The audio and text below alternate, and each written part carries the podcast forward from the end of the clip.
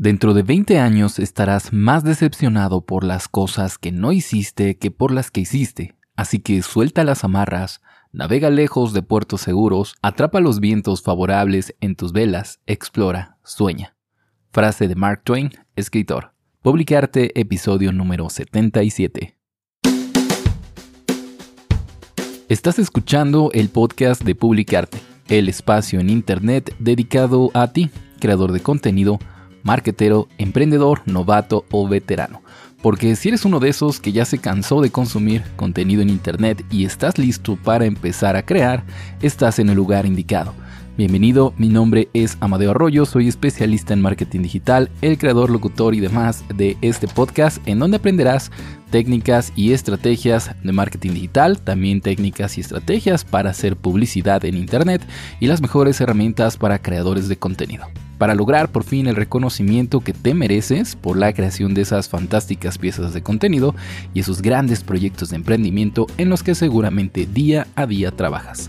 No te pierdas un nuevo episodio todos los días de lunes a viernes. El día de hoy nos toca hablar sobre un artículo, sobre una pequeña noticia o una nota mejor dicho de prensa que encontramos en la página de adage.com, una página bastante interesante sobre noticias de publicidad, sobre noticias de creación de contenido. En este caso, la nota que vamos a estar leyendo y analizando se llama 6 problemas que nunca vas a ver en un texto de marketing, en un copy que sea realmente excelente.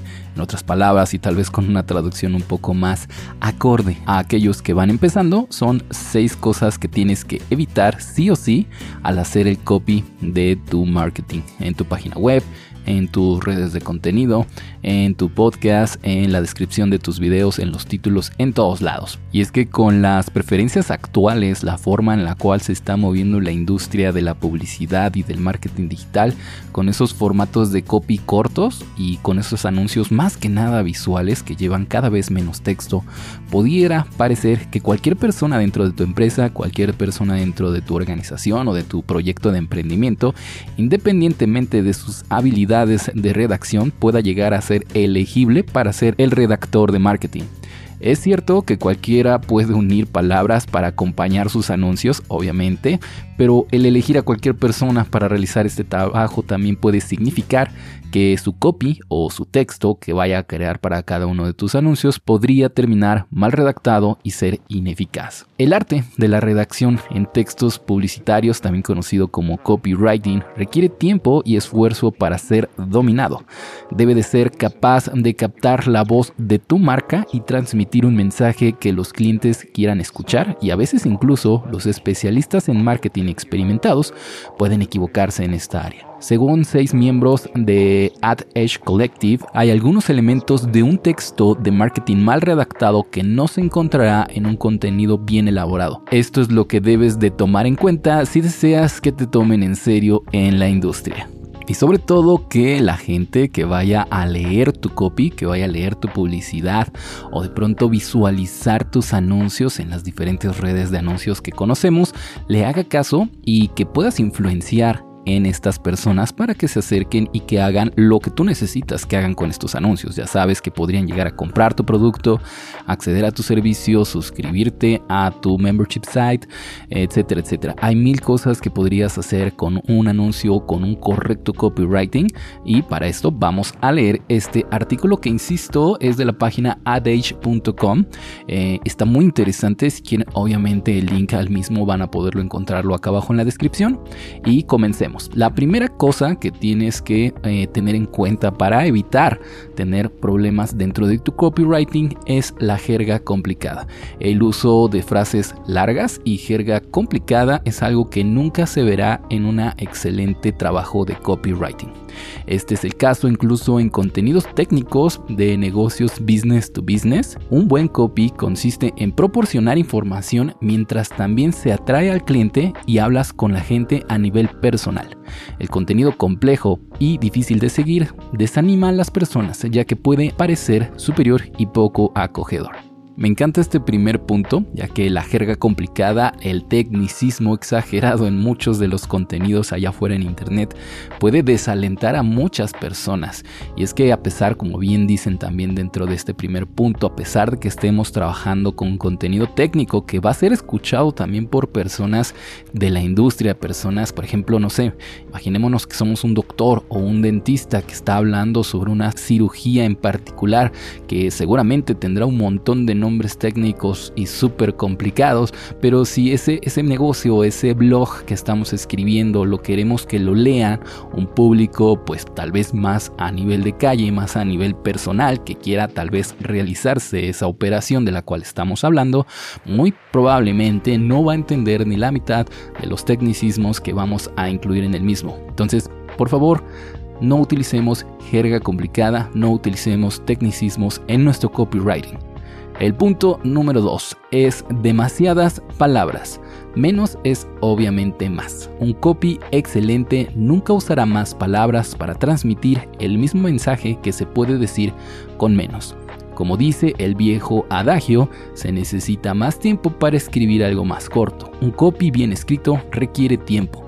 Esta frase, este párrafo, este punto de Holly Faring del Instituto de Investigación Philen y creo que ya se los había platicado en otras ocasiones, en marketing por lo regular siempre menos es más. Si hay una tendencia que nos ha mostrado Internet a lo largo de los años que ya lleva en activo, es que por lo regular a la gente le gusta consumir de forma rápida y cómoda el contenido. Es por eso que por ejemplo redes sociales como TikTok han funcionado un montón porque son videos cortos que te dan un mensaje rápido y que en un 2x3 ya puedes pasar al siguiente contenido de forma automatizada. Siempre menos es más, así que también en el momento de escribir y redactar tus anuncios recuerda que mientras menos contenido, mientras menos palabras utilices para dar un gran mensaje, siempre y cuando des un gran mensaje, eh, es suficiente y con eso vas a tener un gran resultado. El punto número 3, una frase inicial aburrida. Esta es otra cosa que no vas a ver en un copywriting excelente. Un excelente copy te va a atrapar desde las primeras palabras y te involucrará en todo momento. Si un consumidor no está enganchado desde el principio, será difícil mantener su interés y ganar el impulso necesario para captar su atención y entusiasmarlos con un mensaje. Recordemos que el copywriting tiene justamente esa, ese objetivo, ¿no? El entusiasmar, el generar sentimientos dentro de la persona que los hagan generar un cambio o hacer algo, ese call to action muchas veces mencionado. Pues bueno, una frase inicial aburrida va a evitar que se enganchen desde un principio. Esto me recuerda mucho al contenido de un marquetero muy reconocido, Borja Girón, sí, lo recuerdo de Instagram, por cierto, si llegas a escuchar este podcast, un saludo hermano. Eh, él recuerdo que eh, hace un tiempo, hace un par de meses, estaba publicando en su Instagram algunas frases que nunca debes de utilizar para iniciar ningún tipo de contenido, un correo electrónico, un podcast, un copywriting de publicidad, etcétera, etcétera. Y palabras que de hecho utilizamos en todo momento, como bienvenidos, como hola, como buenas tardes, como buenos días. Esas palabras clásicas de bienvenida, de hola, de saludos y demás que al final del día son nada más un poco de ruido y un espacio que estás ocupando para tu publicidad, para tu correo que al final del día terminan siendo frases iniciales que pueden llegar a ser aburridas, que pueden llegar a ser solamente como una más del montón y que pasan desapercibidas. Pero si utilizamos esas primeras palabras, esa primera línea inclusive del texto de, un, de un post, por ejemplo, para atraer la atención y enganchar de manera personal e intensa a nuestra audiencia, vamos a ganar un montón de enganche en nuestros seguidores. Es por eso que de hecho a mí me gusta iniciar cada uno de mis podcasts con una frase de algún emprendedor famoso, alguna frase relacionada con el podcast o con el título del mismo. Ahora vayamos con el punto número 4 de aquellas cosas que nunca debes de hacer cuando realices un copywriting de manera excelente. Y es el hacer suposiciones que vayan en discordancia con tu público objetivo. Y es que en la obsesión por la comunicación a gran escala en el marketing digital, algunos especialistas de esta área a menudo caen en la trampa de utilizar suposiciones muy generalistas y que a veces pueden llegar hasta ofender o alejarse muchísimo del público objetivo.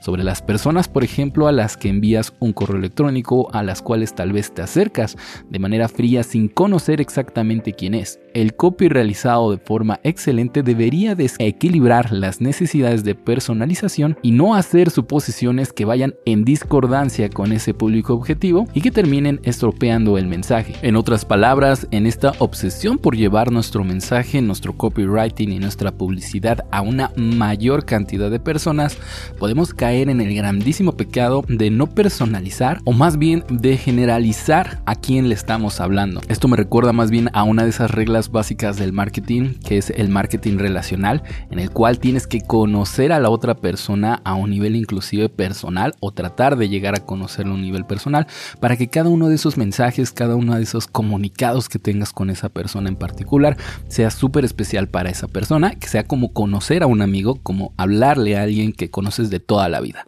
Eso ayuda un montón y el contrario, ¿no? El lado opuesto completamente a este marketing relacional es utilizar generalizaciones o suposiciones acerca de tu cliente, que incluso en algunas ocasiones podría ser hasta ofensivo para esta persona. Así que no lo hagamos, investiguemos un poco acerca de a quién nos estamos acercando.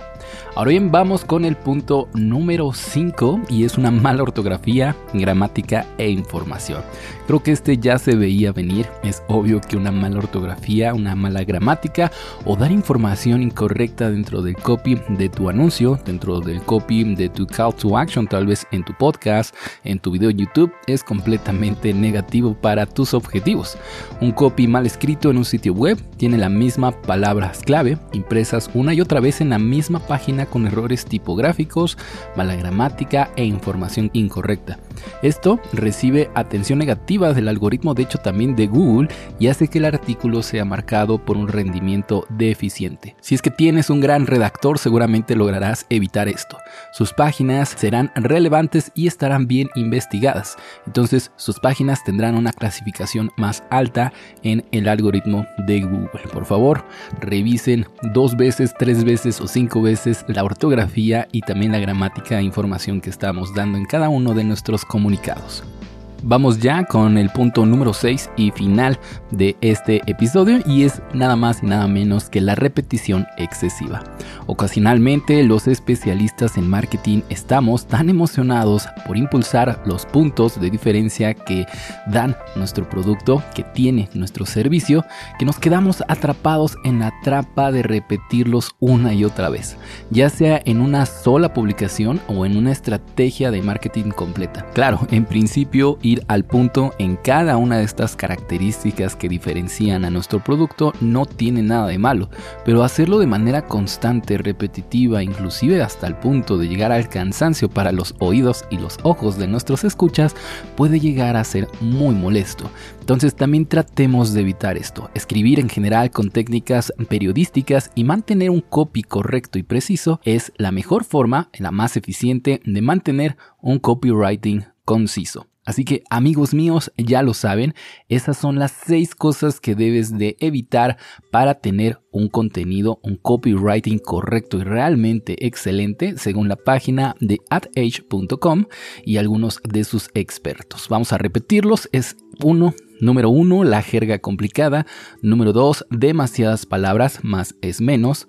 Número 3, una frase inicial aburrida. Nunca inicie ningún post con un hola o un buenos días. Un número 4, suponer o generalizar acerca de tu público objetivo. Número 5, una mala ortografía, gramática e información incorrecta. Y número 6, la repetición excesiva. Así que ya lo sabes, ahora puedes hacer un copywriting mucho mejor. Amigo mío, yo te dejo esto fue Publicarte, espero que te haya gustado este episodio, ya sabes que si te gusta este contenido, la mejor forma que tienes para agradecérmelo o para ayudarme a continuar haciéndolo es con tu suscripción. Estamos en Spotify, Apple Podcasts, Google Podcasts, iBox y un montón de otras plataformas de podcasting. Les agradezco un montón que estén aquí y ya saben, nunca dejen de crear.